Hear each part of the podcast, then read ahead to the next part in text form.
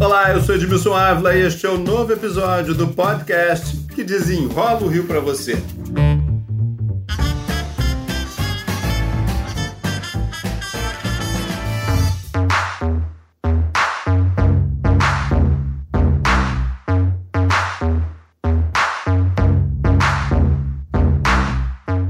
Novo ano letivo e muitos desafios. Recuperar o ensino perdido nos momentos mais difíceis da pandemia, atrair as crianças que abandonaram a escola, merenda de boa qualidade, melhorar a nota. Quem desenrola o assunto para a gente é Cláudia Costin, especialista em educação. Foi secretária municipal da capital e participou da equipe de transição do presidente Lula. Cláudia Costin, muito obrigado pela participação. Vou aproveitar aí que você estava na equipe de transição para a gente falar do cenário que temos no país hoje. Como estamos na educação? Olha, Edmilson, infelizmente, a educação brasileira, que foi tão afetada pela pandemia, dois anos letivos quase inteiros de escolas fechadas, total ou parcial, inicialmente, né, com rodízio de alunos, ela já tinha problemas, desafios em garantir aprendizagem e permanência na escola antes da pandemia. E aí vem esse período em que tivemos que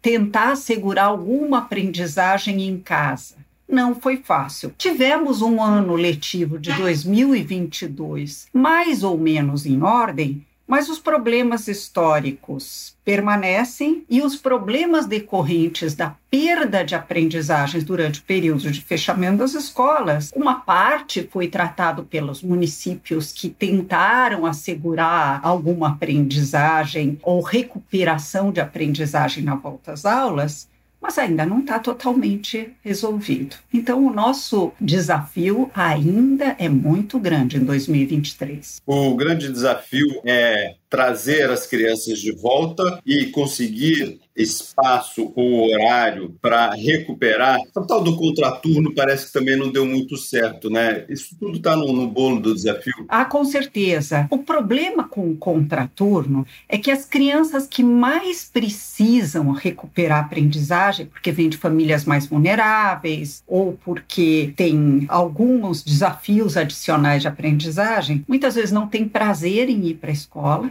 que sentem que não estão aprendendo, ou estão envolvidos em trabalhos precarizados, o que não constrói o seu futuro. Então, melhor do que pensar em contraturno, não é que não se deva ter contraturno, mas é melhor do que pensar em contraturno, é começar a caminhar para o, o, modelo de educação que tem triunfado no mundo. Quer dizer, nenhum país desenvolvido tem aulas só de manhã ou só de tarde. Eles trabalham em turno único, aulas de 7 a 9 horas de aula por dia, não só aulas, laboratório, arte, esporte, quer dizer, é ter um desenvolvimento integral do aluno em tempo integral. E muito bom, Edmilson, foi ouvir o Camilo Santana logo no assim que tomou posse falar que um dos compromissos maiores dele vai ser educação em tempo integral, ou melhor dizendo, como ele diz, educação integral em tempo integral. Isso quer dizer que todos os municípios devem perseguir isso e o tempo integral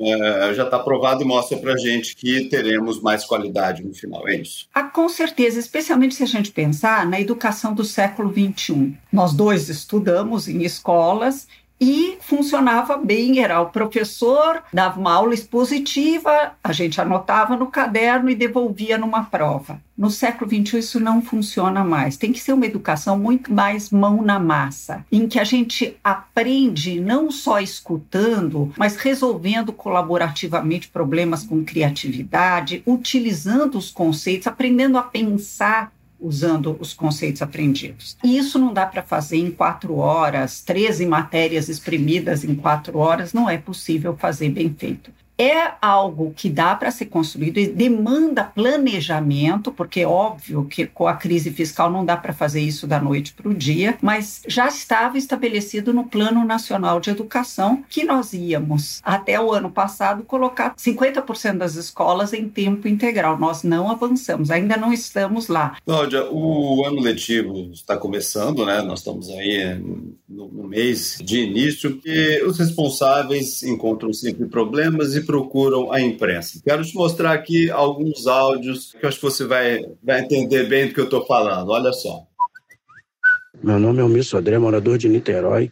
Queria relatar aqui dificuldade em conseguir vaga para o meu neto, que tem cinco anos, o ensino fundamental em Niterói. Sou uma das mães do município de São Gonçalo. Eu ainda não consegui matricular meu filho na rede municipal de ensino. Mesmo indo dois dias na Secretaria de Educação, eles não me deram resposta. Minha filha está numa fila de espera com até 30 alunos. Eu sou Paula Regina, sou aqui de Agostinho Porto, São João de Meriti, e meu enteado Davi não conseguiu vaga na escola municipal. Foi feita a pré-matrícula dia 2 de janeiro pelo site, tudo certinho, e veio o resultado de que em, duas, em dois colégios ele não foi contemplado e no terceiro colégio ele estava numa lista de espera. Te mostrei aqui vários municípios da região metropolitana, a mesma realidade. É muito triste, Edmilson, porque a garantia de vaga é o, é o começo do exercício do direito da criança de aprender. É muito clara a Constituição, o poder público tem que oferecer, especialmente na escolaridade obrigatória, que é a partir dos quatro anos. Nós ainda não universalizamos o acesso à pré-escola, mas nós avançamos bastante, estamos perto de universalizar o acesso à pré-escola. Em creche, quase nenhum país oferece vagas para crianças menores de um ano. Então, até porque o efeito creche é muito maior para as crianças de dois e três anos, mas nós tínhamos que buscar avançar, especialmente para os mais vulneráveis. O que eu ouvi nesses áudios é falta de organização e planejamento desses municípios é importante para a criança. Pré-escola é muito importante para uma alfabetização bem-sucedida depois, para o desenvolvimento integral da criança. Cláudia, o que, que um responsável deve ficar atento na escola quando algo não vai bem? A merenda ou ao ensino? Para observar e reclamar mesmo, né? É, o direito, o meu direito primeiro de ter e depois o direito de qualidade. Em primeiro lugar,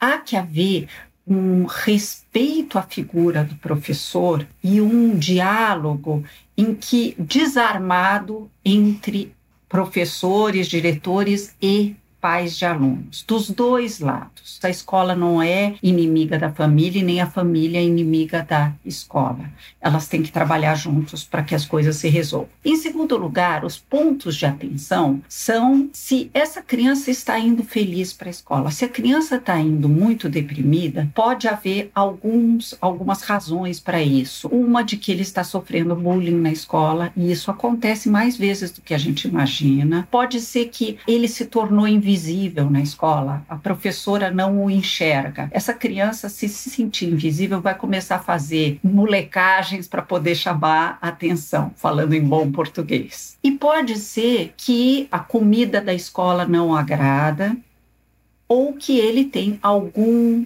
uma dificuldade adicional para aprender. Já que você está falando de merenda, o que é uma boa merenda? Já que você foi secretária de educação, o que é uma boa merenda para os pais ficarem antenados? Olha, uma boa merenda, ela tem que ter duas características. Ela tem que ter todos os nutrientes importantes, não precisa ter carne todo dia, pode ter ovo, por exemplo, muitas escolas na segunda-feira não põem carne, não, não é um problema isso. Ela tem que ter variedade, mas ela também tem que olhar para necessidades especiais da criança. As crianças autistas, por exemplo, têm seletividade, quer dizer, elas têm comidas que eles não conseguem comer. A escola precisa se adaptar, mas para isso os pais precisam alertar a escola. Aquela história de biscoito com um suco, isso não é aceitável. Né? não é aceitável.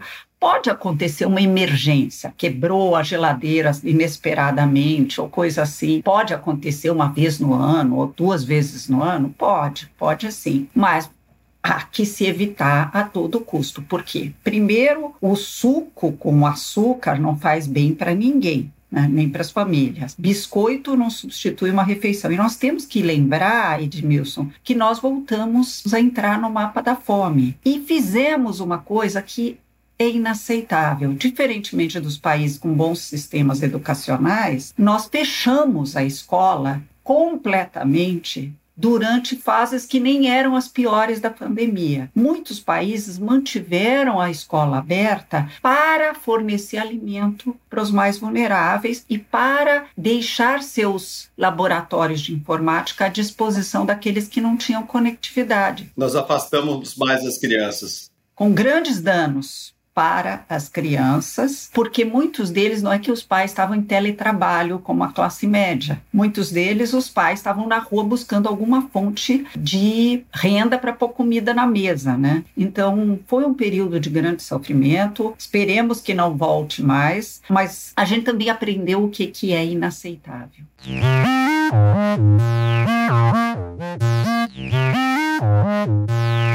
Para a gente concluir essa conversa aqui, para esse ano que está começando, qual é o maior conselho que você daria para os pais? Bom, em primeiro lugar, valorize o professor do seu filho. O professor, em média, prepara a sua aula com grande empenho. Muitas vezes ele tem que dar aula em duas, três escolas e alguns deles fazem trabalhos inacreditáveis. Ao mesmo tempo, não é que o professor tem que cumprir todas as tarefas relativas à aprendizagem do aluno. O pai pode e deve perguntar se a criança fez o dever de casa. Fazer o dever de casa é o, digamos assim, pré-trabalho da criança, e isso é muito importante que seja feito. E mesmo um pai que não foi alfabetizado pode pedir para ver o caderno para olhar e mostrar que ele se interessa. E todo dia, pais, perguntem para a criança o que você aprendeu de interessante hoje na escola. E com isso a gente passa duas mensagens. Primeiro, que escola é algo que você, pai, mãe, valoriza. E segundo, que escola é lugar de aprender coisas interessantes. Cláudia Costin, especialista em educação, muito obrigado pelos ensinamentos aqui. Eu é que agradeço. Muito obrigada, Edmilson. O episódio de hoje foi produzido por Alice Portes, editado e finalizado por Felipe Magalhães. E eu, Edmilson Ávila, toda semana desenvolo um assunto aqui para você. No próximo episódio, uma reflexão sobre o ensino médio. Até lá!